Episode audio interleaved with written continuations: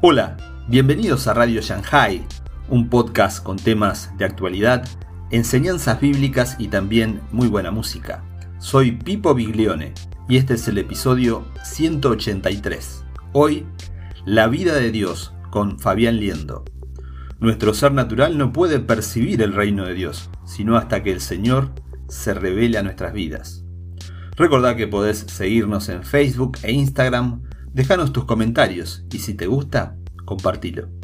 Te invito a escuchar este episodio atentamente.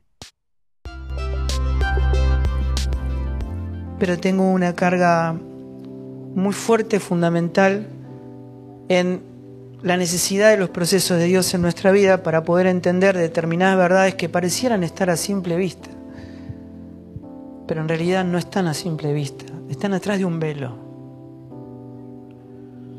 está muy cerca, mucho más cerca de lo que jamás el hombre puede llegar a imaginar.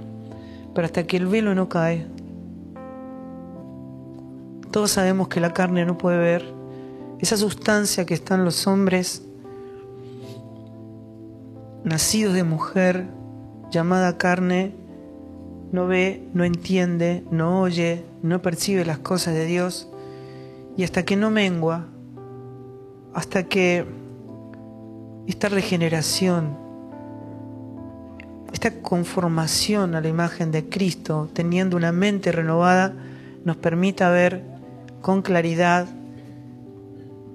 el misterio de Dios, revelado en la persona de su propio Hijo. Hasta que eso no ocurra, seguimos, como dice el apóstol, insistiendo en estas verdades. Para nosotros no es un problema, no es gravoso, y para cada uno de nosotros es conveniente. Una de las cosas importantes es poder entender que a lo largo de los tiempos se le ha dicho predicación del Evangelio a dar un mensaje. No hay nada más alejado y creo que es una manera de poder llevar al terreno natural aquello que tiene una envergadura eterna que expresa una realidad inimaginable para el ser humano, ya ha llevado una expresión natural, que es poder comprender que el Evangelio es una persona. La gran noticia del Evangelio es Cristo. Y la predicación del Evangelio es la expresión de esa persona. No es un mensaje, no es una enseñanza, no es un sermón. Es una manera de resolver en una mente natural algo eterno. Es bien preocupante, no se puede comprender que un montón de pensamientos comunicados a través de mensajes que duren 30 minutos, 40 minutos, una hora, podamos llamar a eso predicación del Evangelio cuando un mensaje, una palabra, una expresión se convierte en la predicación del Evangelio para nuestra vida. La expresión de la vida de Cristo en nosotros. ¿No? Podemos ser bíblicos, completamente bíblicos, y aún así no estar dando a conocer a Cristo, lo cual Dios nos llama a la predicación del Evangelio. Hasta que Cristo no es visto, el Evangelio no es visto. El Señor dijo en Juan 18:37, Él dijo, para esto he nacido, para dar testimonio a la verdad. Yo soy la verdad. El testimonio de la verdad era Él mismo, porque Él era la verdad. La verdad es una persona. Es uno de los tantos nombres de Cristo. Él dijo, yo soy la vida. La expresión de la vida de Dios en toda la creación es su Hijo. Y todo lo que Dios produce es para la preservación de esa vida en todo lo creado. Jesús vino a dar testimonio de sí mismo. Y cuando Él se imparte en vida, siendo la iglesia Él la cabeza y nosotros el cuerpo, Él llama testimonio de la vida, del Evangelio, la expresión de sí mismo en nosotros. Y también entendimos en este tiempo la gran diferencia que hay entre las escrituras y la palabra de Dios, ¿no? Si bien el apóstol Pablo le decía a Timoteo, Toda la escritura es inspirada por Dios y es útil para enseñar, para redarguir, para corregir, para instruir en justicia. Sabemos que la iglesia persevera en la doctrina de los apóstoles porque es la manifestación del Cristo impartido en vida en nosotros. Porque no hubo un cuerpo espiritual, porque no hubo un pueblo espiritual hasta que vino Cristo y se impartió en vida y nos dio su espíritu y nos hizo uno con Él. Por revelación divina, ahora nosotros sabemos que la palabra de Dios es Cristo. Y así es como dice Juan 1.1, ¿no? Y en el principio era el verbo y el verbo era con Dios y el verbo era Dios. Todas las cosas por Él fueron hechas, sin Él nada de lo que ha sido hecho fue hecho. Y aquel verbo, aquella palabra, la palabra de Dios, la forma en que Dios se daba a conocer, se hizo carne. Dios solo se da a conocer mediante su Hijo, la palabra se encarnó y habitó entre nosotros y vimos su gloria, gloria como el unigénito, lleno de gracia y de verdad. Y el escritor de Hebreos dice en el capítulo 11, verso 3, por la fe entendemos haber todo sido constituido por el poder de la palabra, la palabra de Dios. Y cuando en Hebreos 1.1 dice, Dios habiendo hablado muchas veces y muchas maneras en otro tiempo a los padres por los profetas, en estos postreros tiempos Dios habla hijo Solamente Dios habla hijo. Así nos recordaba Julián la vez pasada, en el original no dice que Dios habla por el hijo, sino que dice Dios habla hijo. Todo lo que el Padre expresa es hijo, porque es la palabra de Dios. Él es la palabra. Así que podemos leer las escrituras millones de veces y que nunca se nos revele Cristo como la palabra, a menos que el Espíritu de Dios como el único maestro que Dios proveyó para revelarnos a Cristo como la palabra, nos revele a Cristo como la predicación, como el Evangelio, como la vida de Dios, como la palabra. Ustedes se acuerdan bien, y estoy repasando conceptos que hemos hablado mucho entre nosotros, cuando el Señor le decía a los escribas y fariseos, ustedes no entienden mi lenguaje porque no pueden escuchar mi palabra. El mismo Señor decía, el que es de Dios, la palabra de Dios, oye. En Juan 3.3, Él dice, de cierto digo que el que no nace de nuevo no puede ver, no puede ver el reino de Dios, no puede ver el Evangelio, no puede ver a Dios, no puede ver todo lo que Él es y todo lo que Él hace, no puede conocerle. Cuando se lo ve a Jesús, en Lucas capítulo 24, caminando con los discípulos en el camino a Maús, Él les va recordando las escrituras y las recuerda a Moisés y le recuerda los salmos y los profetas y él les dice, todos ellos hablan de mí. Todo lo que dicen refiere a mi persona. Lucas 24, 25 dice, entonces Él les dijo, oh insensatos y tardo de corazón, para creer todos los que profetas han dicho. ¿No era necesario que el Cristo padeciera estas cosas y que entrara en su gloria? Y comenzando desde Moisés y siguiendo por los profetas, Él les declaraba en todas las escrituras lo que de Él decían. El capítulo 5, verso 39 dice, escudriñad las escrituras, porque a vosotros os parece que en ellas tenéis la vida, la vida eterna, pero saben que ellas son las que dan testimonio de mí. Las escrituras hablan de Él refieren a Él, lo anuncian, dan un mensaje acerca de Él, pero no son Él, no es la palabra. Podemos anunciar el Evangelio, podemos dar mensajes, pero la predicación es que Cristo se ha visto, es que Él se ha manifestado y le podamos ver. Donde quiera que nosotros miremos la escritura, el interrogante en nuestra vida siempre tiene que ser, ¿qué tiene que ver esto con Cristo? Amados, cuando ustedes están en sus casas, y doy por hecho, y creo que en esta estación de nuestra vida no vamos a estar evaluando si ustedes lean las escrituras todos los días o no. Ni siquiera se los pregunto para no amargarme. Pero cuando abrimos las escrituras, la única pregunta, entendiendo esta verdad eterna, de que Cristo vino murió, resucitó, nos reunió en Él y nos devolvió al Padre para traernos a una realidad eterna, la única pregunta que nos tenemos que hacer cuando abrimos las escrituras es, ¿qué tiene que ver todo esto con Cristo? Porque todas ellas hablan de Él. Ya no importa cuántas interpretaciones vos puedas tener acerca de las cosas que leíste en las escrituras, si no lo pudiste ver a Él, Él todavía sigue estando ahí para que lo descubras, para que le veas. El propósito final de todo lo expresado en la palabra de Dios siempre, siempre es remitirnos a Cristo, que es la vida de Dios. Es quien nos devuelve al estado original, nos devuelve a Dios. No hay otra manera.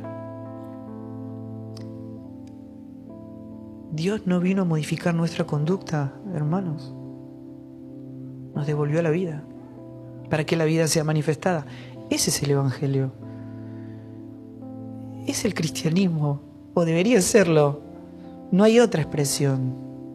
Uno lee la palabra, entonces dice, bueno, ¿cómo debo leerla, no? las escrituras tienen muchos eh, lenguajes literarios, historias, hay narración, hay lenguaje legislativo, hay profecías, hay etcétera, etcétera. Pero ninguno de ellos tiene un fin en sí mismo. Todo lo que está ahí tiene que ver con Cristo. Cuando uno mira el libro de Proverbios, lo primero tiene que entender que toda esa expresión de una sabiduría que venía de lo alto hacia un hombre que habitaba en un mundo natural, en un pueblo natural, temporal, era la expresión de aquel que había de venir. ¿Quién es la sabiduría divina? Cristo es la sabiduría divina, es la sabiduría oculta, es la sabiduría de Dios, es Cristo. Cuando uno quiere leer a Salomón, tiene que ver a Cristo. Pues Dios no está buscando Salomones, solo quiere dar a conocer a su Hijo. cómo ver toda la escritura en la forma en que Dios desea que nosotros le veamos, para que nos sea revelado aquello por lo cual fuimos creados. Cristo es la sabiduría divina, es el heredero de todo, el centro de todo el propósito de Dios fue puesto en Él. Cada fase, cada aspecto, Él es su explicación. Todas las divinas revelaciones acerca de la verdad tienen un solo destino, un solo centro. Es Cristo. Cristo es la revelación de la suprema verdad de Dios. Todo lo que Él quiere expresar, todo lo que Él hizo a lo largo de la historia, en el pueblo de Israel, hasta nuestros tiempos, es querer revelarnos la suprema verdad de Dios, que es su propio Hijo. Hebreos 1, verso 3 dice el cual siendo el resplandor de su gloria, Cristo, la imagen misma de su sustancia. Colosenses 1.15 dice, es la imagen del Dios invisible, la imagen de Cristo, es la imagen, la expresión de toda la vida de Dios en toda la creación. Cuando intentamos utilizar lo creado, lo diseñado por Dios en el propósito eterno para resolver problemas temporales, actuamos en un sistema anti Dios, porque no fue diseñado para eso. Todo lo que Dios produce en su propósito eterno es para expresar el Hijo y en Él todas las cosas resueltas en Él. Juan 1.3 dice, todas las cosas por Él fueron hechas y sin Él nada de lo que fue hecho fue creado, porque en Él, en Él estaba la vida.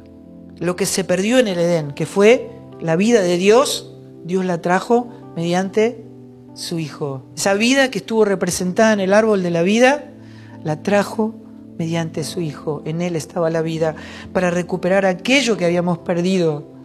Y es precisamente lo que vino a darnos muriendo en la cruz del Calvario, su vida. Todo el poder ejercido en el gobierno de Cristo es un sistema de protección. Es un sistema de preservación de la vida de Dios en nosotros. Cuando Cristo gobierna nuestras vidas,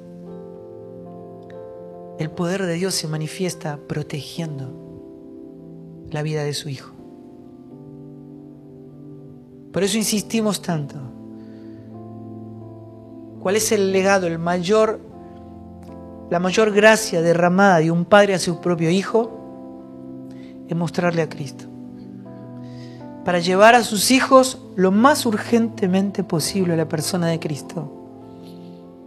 Porque no lo podemos proteger porque no hay nadie que pueda proteger a nuestros hijos. Porque el verdadero, el verdadero problema, el verdadero peligro que acecha la vida de nuestros hijos está dentro de ellos. Es la naturaleza que portan. Esa naturaleza llamada carne solo expresa muerte, solo expresa pecado. A menos que llevemos a nuestros hijos lo más urgentemente posible a los pies de la cruz, mostrándole con nuestras propias vidas la predicación del Evangelio, la vida de Cristo manifestada en nosotros, para que al verla ellos anhelen, desean tenerlo. Cuando eso ocurre, Dios a eso le dice evangelización. Donde no hay Cristo, hay desgobierno. Así es como se expresa. Por lo tanto, hay muerte todas esas figuras, todas esas sombras, la circuncisión, la presentación en el templo, la visita a Jerusalén, el bautismo, la tentación, sus obras, cada milagro, la pasión, la muerte, su resurrección, su presente, su segunda venida, todo, absolutamente todo, nos permiten abrazar ese carácter del Cristo de Dios, del ungido. Es solo por la divina intervención del Espíritu Santo que le podemos ver. Esto es bien importante y lo hemos implementado entre nosotros, sabiendo que si nosotros hacemos seminarios, lo cual no está mal, corremos el mismo riesgo que corrían los escribas y fariseos, ¿no es cierto? De conocer las escrituras, pero tener a Cristo frente a nosotros y no conocerlo. Todas las escrituras hablan de mí. Yo estoy parado frente a ustedes y ustedes no me conocen. A menos que nazcan de nuevo. Podemos explicar las escrituras. Podemos hacer un instituto bíblico y explicar las escrituras. Tal vez ignorando que las escrituras lo explican mejor que nosotros, ¿verdad? Pero cuando el Señor dice que el Espíritu Santo es el único maestro, hay algo que tenemos que entender que hay que garantizar la naturaleza. Y si no hacemos esto, nunca le vamos a ver.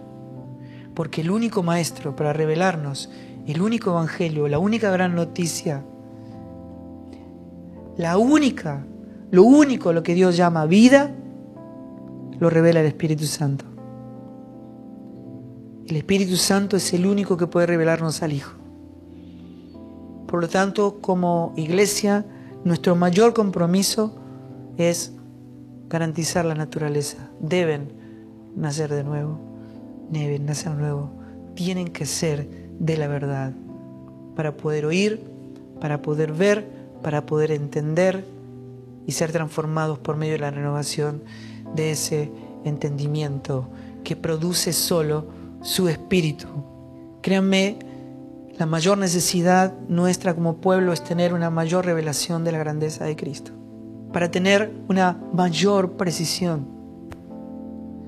de la verdad, de su majestad, de su magnitud, del infinito valor de ese tesoro, para recordar que una vez que se nos revele, ese mismo Hijo, ese mismo Cristo, nos fue dado, hermanos. Nos fue dado. Créanme, y lo volvemos a insistir, la verdad nos hace responsables.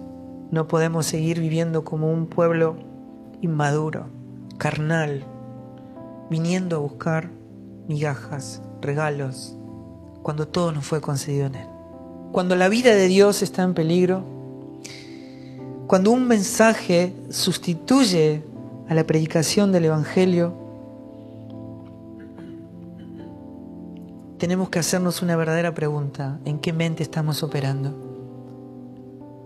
Y cuando hablamos de la mente natural estamos hablando, por supuesto, de los antiguos rudimentos. Cuando hablamos de un pueblo natural estamos hablando de un pacto que quedó caduco. No estamos entendiendo la verdad suprema de Dios. ¿Qué es un pacto? Definición de diccionario es la comprensión de la naturaleza de una relación. Define la manera en cómo funciona esa relación. Lo necesitamos saber. Lo necesitamos. Y por supuesto viene por revelación divina. ¿No es cierto? ¿Por qué seguimos actuando como si Cristo no hubiese muerto y resucitado? Porque nos sentimos más seguros en ese terreno es el que más conocemos. Pero es una verdadera desgracia después de haber sido trasladado a un reino inconmovible. Dios tenía una manera de relacionarse con el hombre, pero eso ha cambiado absolutamente por completo. Cambió la naturaleza de la relación de Dios con cada uno de nosotros. Ahora solo lo hace mediante su Hijo. Se terminó el tiempo del cumplimiento de sombras y tipos, porque vino la sustancia, porque vino la persona, porque todo aquello que era anunciado en el mundo terrenal, temporal, natural, terminó. Todo aquello que estábamos esperando ya vino. Y la sustancia está en nosotros. Pero ¿cuál es el problema? Es que pocos pueden definir esa sustancia. Por eso necesitamos profundizar, necesitamos cavar profundo para que esto definitivamente nos ocurra. En general, todo lo que nosotros creemos saber de Dios lo definimos con nuestras ideas previamente incorporadas.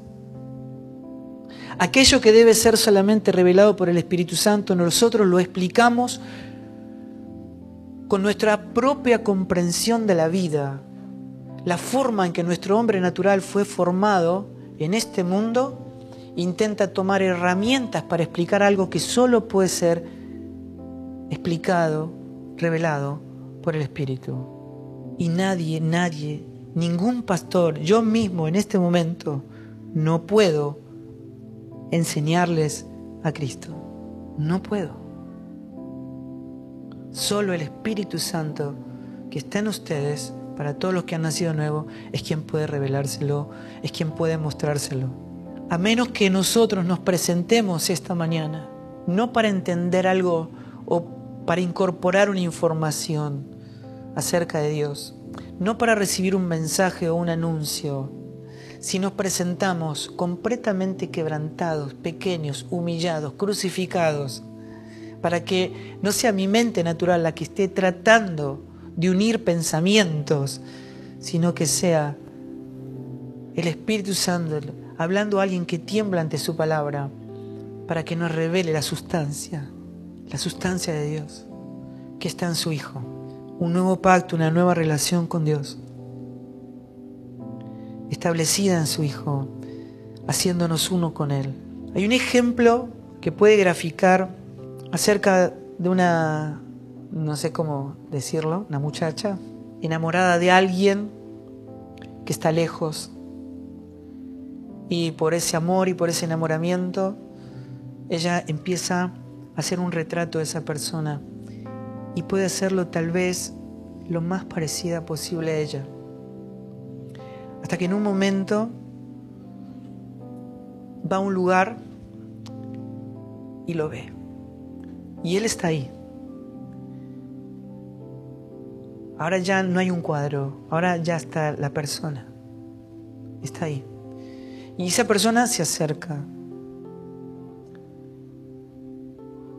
y la invita a, compartir tiempo. Díganme ustedes, ¿por qué esa persona no aceptaría? Porque algo que anheló durante tanto tiempo, ahora teniéndolo frente a él, le diría, no, prefiero ir a mi casa a seguir mirando el cuadro. Porque una persona estando con la sustancia, con la persona, pondría el cuadro entre los dos, solo porque se siente más segura con ella, con ese cuadro. Parece una locura, pero es la forma en que la iglesia se relaciona con Cristo hoy. A través de tipos y de sombras, de figuras. Es inexplicable, pero es el corazón del hombre natural, que todo lo explica desde nuestra comprensión humana Básicamente, porque para que el velo se caiga tiene que haber una cruz.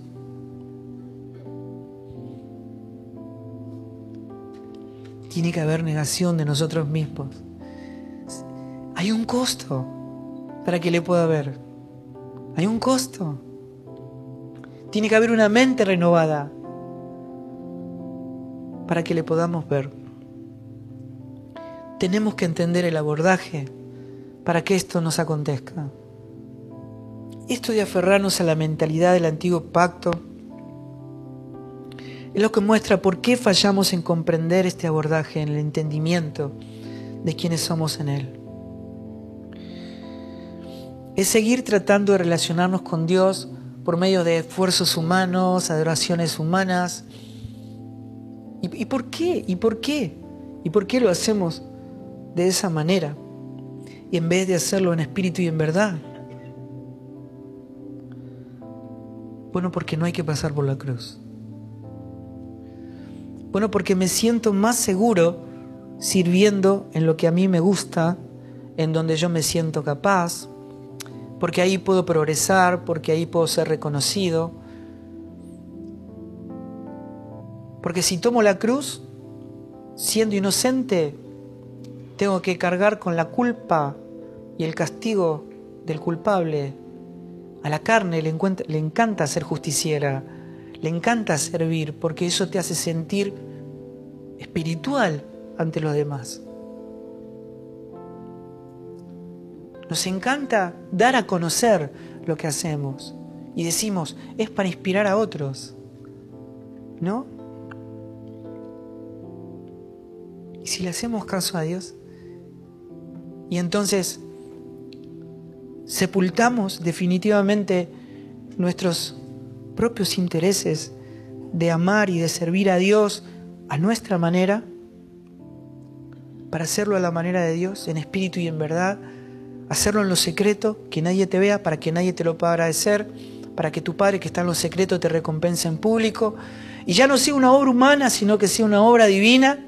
¿Y qué pasaría con la iglesia si el resultado no fuera aquello que nosotros diseñamos, sino que sea una recompensa divina para que el mundo le pueda ver.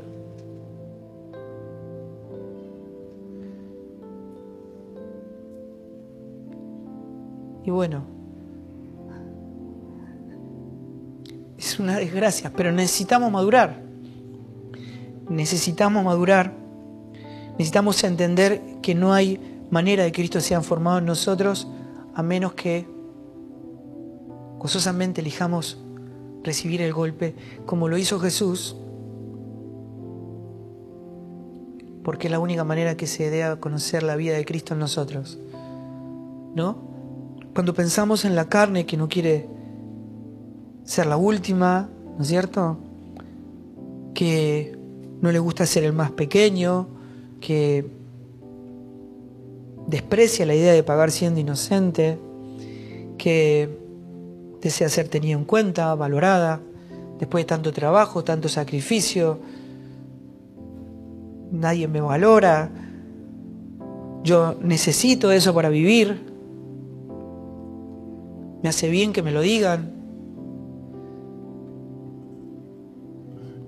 Nos encanta servir en la forma tradicional. Nos encanta crear lugares de reconocimiento, valorar al talentoso al capaz.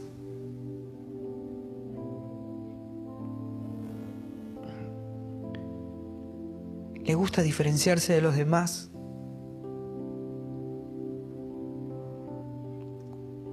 Pero claro, traer la imagen de aquel que fue como raíz de tierra seca. No había parecer en él ni hermosura, sin atractivo. Pero la palabra dice para que le deseemos. ¿Y cómo se puede desear algo que el mundo no desea? Si el mundo desea al campeón, al talentoso, al capaz, al famoso, al poderoso, ¿por qué Cristo se presentó como todo lo contrario?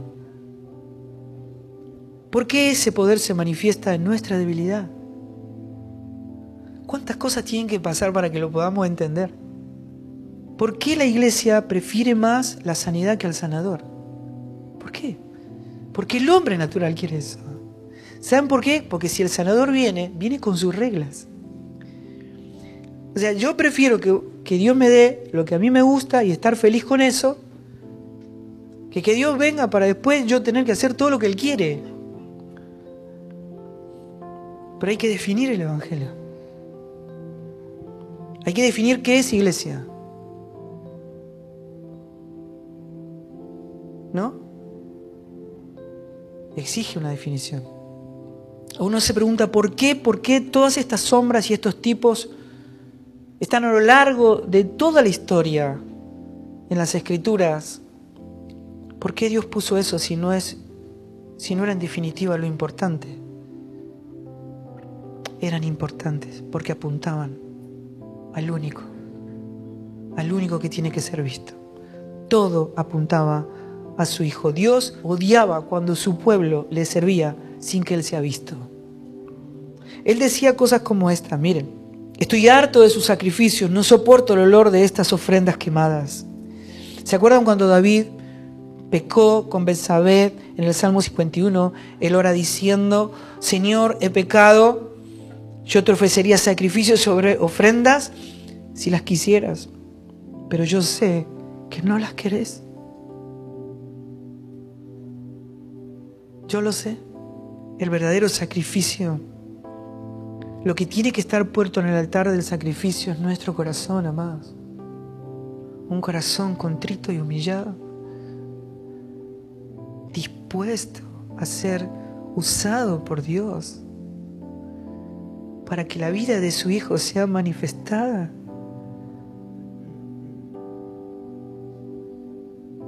en toda la creación. Aferrarnos a las sombras y a los tipos después de que la sustancia haya venido es tener un ídolo, no un Dios.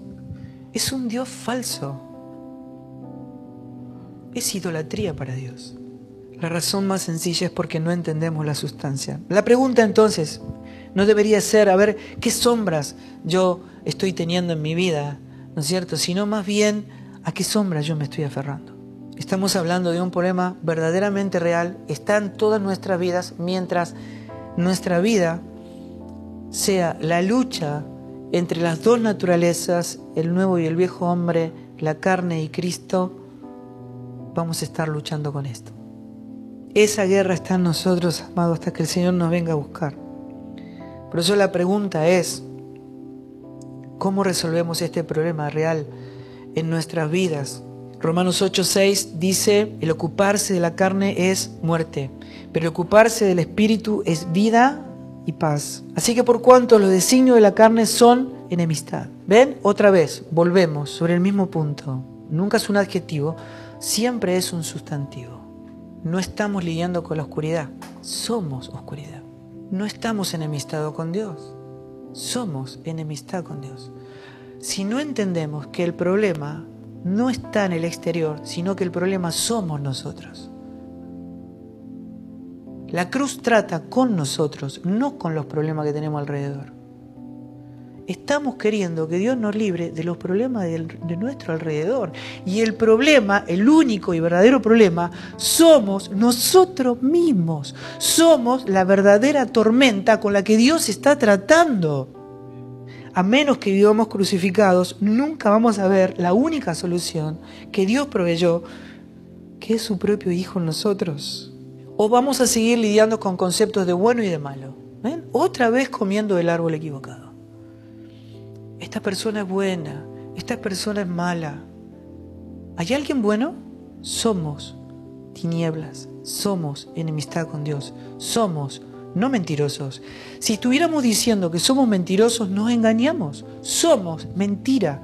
Somos la sustancia de la mentira. Lo que tiene que estar crucificado somos nosotros. La sustancia de la carne que está en nosotros es lo que debe estar crucificado. Para entender el verdadero problema, Dios trata con la mentira. Enviando a su Hijo, que es la verdad. Esa lucha no es para solucionar problemas externos, es para solucionar nuestro verdadero problema, que somos nosotros. Nosotros somos la tormenta. Y hasta que no vivamos crucificados, para que el problema que no permite ver a Cristo como la palabra, el Evangelio, la vida, la suprema verdad de Dios, nunca le vamos a ver. Y vamos a seguir lidiando con gente que venga para que le oremos para un problema, este, el otro, mi cuñado, mi suegra, mi hermano, mi enfermedad. Dios no está tratando de cambiar nuestras mentes. Hermanos, ni siquiera lo intenta. Él viene para destruir nuestra mente.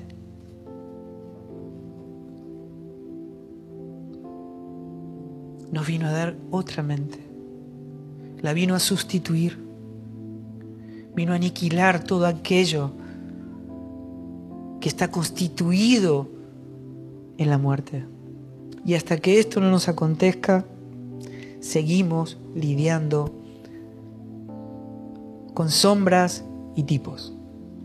La luz de Dios, que es uno de los tantos nombres de Cristo, es el Hijo. Es el Hijo. Y esa luz viene a fin de darnos entendimiento. Segunda Corintios 4:6 dice, porque Dios que mandó que de las tinieblas resplandeciese que la luz es el que resplandeció en nuestros corazones, pero ¿qué es la luz? Una persona. ¿Para qué? Para iluminar el conocimiento de qué? De la gloria que fue manifestada. La gloria de Dios en dónde? En la persona. En la persona. En la faz de Jesucristo. Efesios 1.18 dice, alumbrando los ojos de vuestro entendimiento. ¿Para qué? Para que sepáis. Para que sepan. No te lo puede decir un pastor. Perdemos el tiempo y arrastramos carros y carros sin ruedas encima, ¿no? Ayer hablábamos y decíamos, ¿cuándo, ¿cuándo se, creó la rueda? ¿Cuántos años pasaron de, del descubrimiento de la rueda. Pero yo durante toda mi infancia, cada vez que nosotros queríamos viajar íbamos a un aeropuerto, llevar las valijas era una desgracia, ¿no? Lo que pesaban ese. Tanto tiempo hacía que la rueda se había creado y nadie se le había ocurrido ponerle rueditas a las valijas. ¿Cuánto tiempo va a pasar en nuestra vida que la respuesta a todas las preguntas de nuestra vida está en nosotros y nosotros vivimos como si la ignorásemos, lidiando con tipos y sombras, esperando que Dios haga algo que ya lo resolvió en su Hijo. Y leyendo historias del Antiguo Testamento como si fueran historias, sin poder ver a Cristo en ellos. Mire, es tan importante entender que cuando la luz viene a nuestra vida, nunca viene de una manera liviana, tranquila. Es una colisión de mentes y de naturalezas. Es una guerra. No es que la verdad va a venir a tu mente natural y vos a decir, qué hermoso. No. A menos que vos no estés dispuesta a tomar la cruz para que la sangre sea derramada y la carne sea sacrificada, nunca va a ocurrir te va a querer defender. La carne odia la cruz porque sabe que el fin de sí misma está en ella. La carne no quiere nada de Cristo, nada.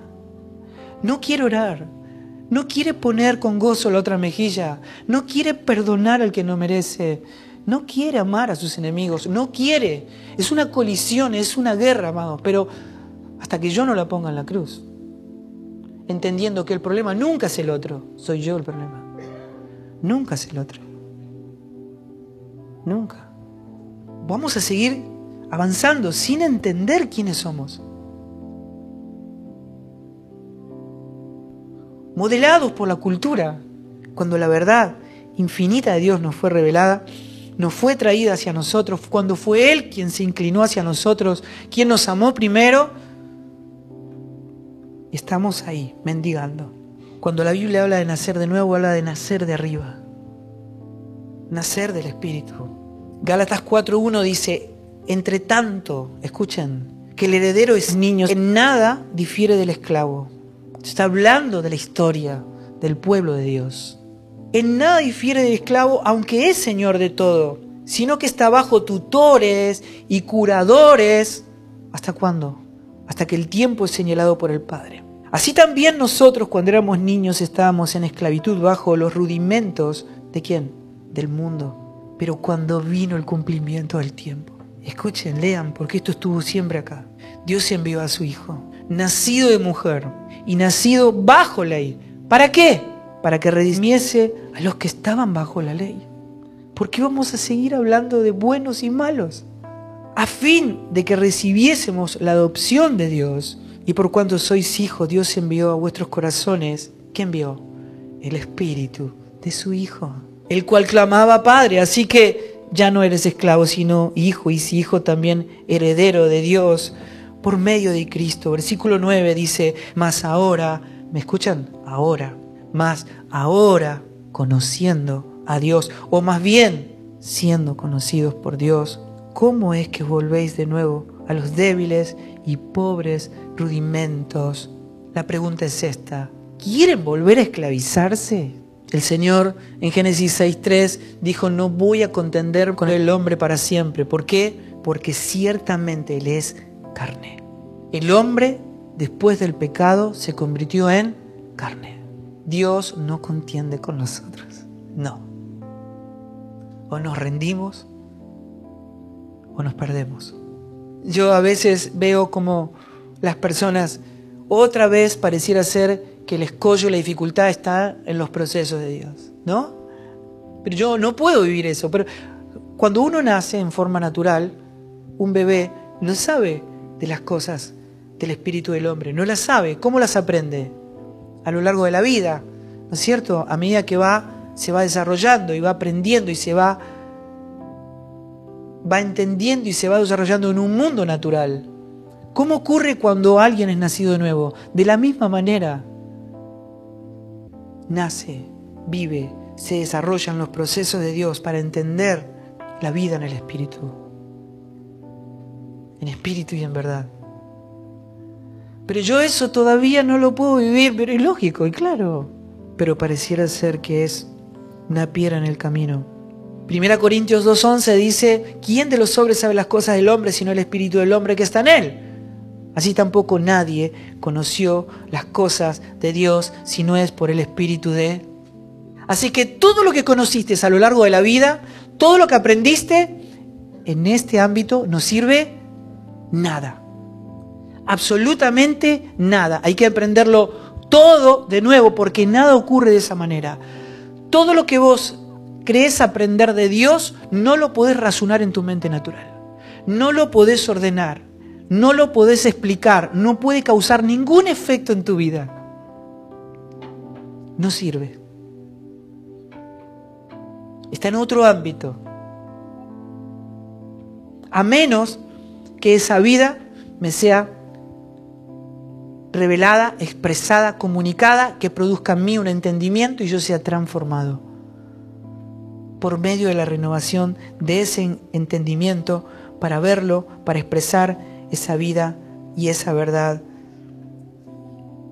que me fue concedida. Todo aquello que el hombre quería obedecer, todo aquello que el hombre quería hacer conforme a lo que Dios quería, todo eso lo expresa la vida del Hijo en nosotros en una obediencia de vida. No es por nuestro esfuerzo Nada se expresa y se comunica en el Evangelio a través de nuestros méritos. Todo ocurre en el Evangelio por sus méritos. ¿Cuándo? Cuando ya no caminamos conforme a la carne, sino conforme al Espíritu.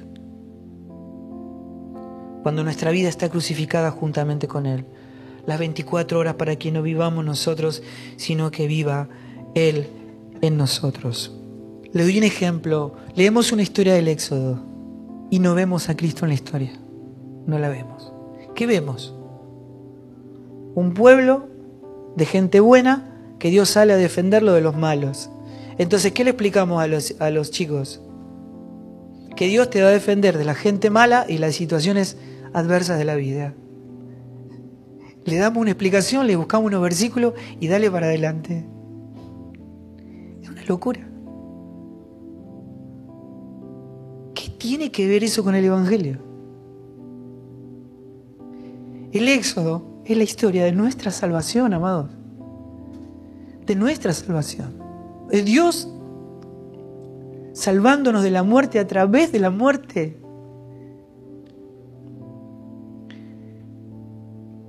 Es un cordero derramando su sangre para que la muerte no nos toque.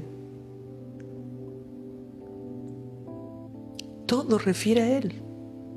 No es una guerra entre malos y buenos. Por favor, no puede quedarnos de esto un Dios arreglando nuestras situaciones naturales y temporales. Tomamos historias externas y en lugar de ver la magnitud gloriosa de la redención de Cristo en nuestras vidas, la traemos para resolver situaciones que creemos necesitar. Nos arrastramos en lo natural, quedamos atornillados a lo temporal. Es todo que pareciera ser, esto es lo que verdaderamente importa, es lo que estamos viviendo ahora. Dios a eso le dice ceguera espiritual, inmadurez. ¿Podemos creer que el diluvio es una lección de Dios para los hombres? Si no se portan bien, los voy a ahogar a todos. ¿Podemos creer eso? La historia de Noé, la historia de un arca gloriosa. que nos salvó para darnos vida y vida eterna.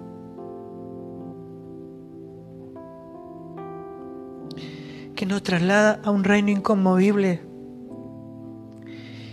y que pone un pacto en el cielo.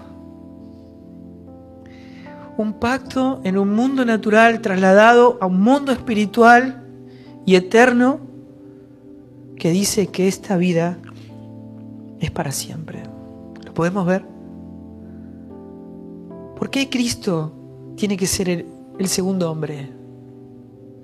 ¿Por qué tiene que ser el último Adán? Porque tenía que venir un Adán que estando en el huerto le sea fiel en todo. Dios no quiere Salomones, no necesita un nuevo diluvio. Es lo que Dios está tratando de hacer en nuestras vidas, en nuestras almas, mediante su Hijo. Lo vamos a seguir hablando, lo vamos a seguir masticando en nuestros encuentros de entrenamiento, lo vamos a intentar, lo vamos a articular como miembros de su cuerpo, como hijos, para no seguir arrastrando cosas naturales en nuestra vida que malogran el Evangelio, que retrasan generaciones que cobran vidas, amados, cobran vidas. Cristo tiene que ser dado a conocer. Somos su pueblo. Amen.